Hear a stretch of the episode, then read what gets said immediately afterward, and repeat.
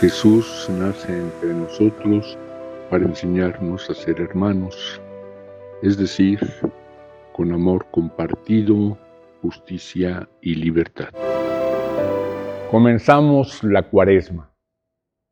El miércoles pasado tuvimos la ceremonia de la recepción de la ceniza, que nos invita a la conversión disminuir la cizaña y aumentar el trigo. No nada más quitar lo que va por mal camino, sino aumentar, como nos decía Jesús en el Sermón del Monte, que nuestro amor siga creciendo.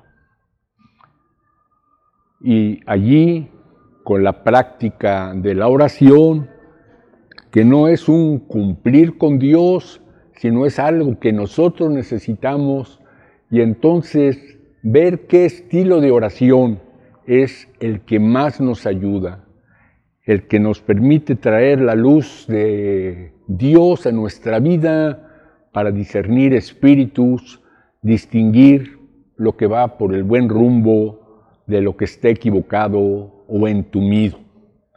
Y por otra parte, que se decía ayuno, lo podemos traducir como austeridad, sobriedad, y no nada más como disciplina, sino para poder compartir mejor los bienes materiales con quienes los necesitan más.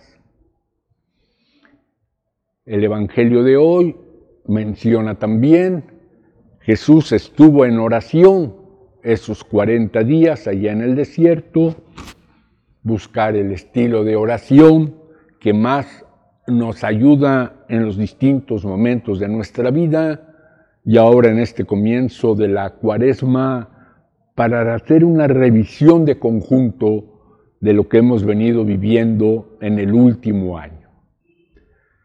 Y luego esa escena de las tentaciones de Jesús que de nuevo hay que entender bien no hay que tomarlo al pie de la letra.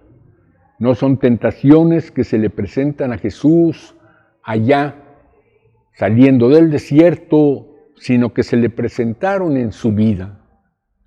La tentación de los bienes materiales simbolizados en el pan. Di que esas piedras se conviertan en panes, busca la popularidad, busca ayudar a la gente a través de esa satisfacción de esas necesidades. No solo de pan vive el hombre, sino de la palabra de Dios, que nos invita a amar y a compartir.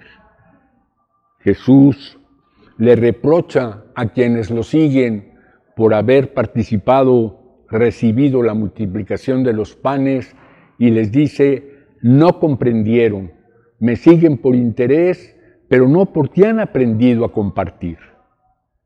Igualmente la tentación del poder, en distintos momentos la popularidad de Jesús, sobre todo en su entrada a Jerusalén, como que si a través de ese poder popular, político, se pudiera lograr la transformación de los corazones, la transformación de la sociedad. Y es una tentación que se les presenta a muchísimas personas.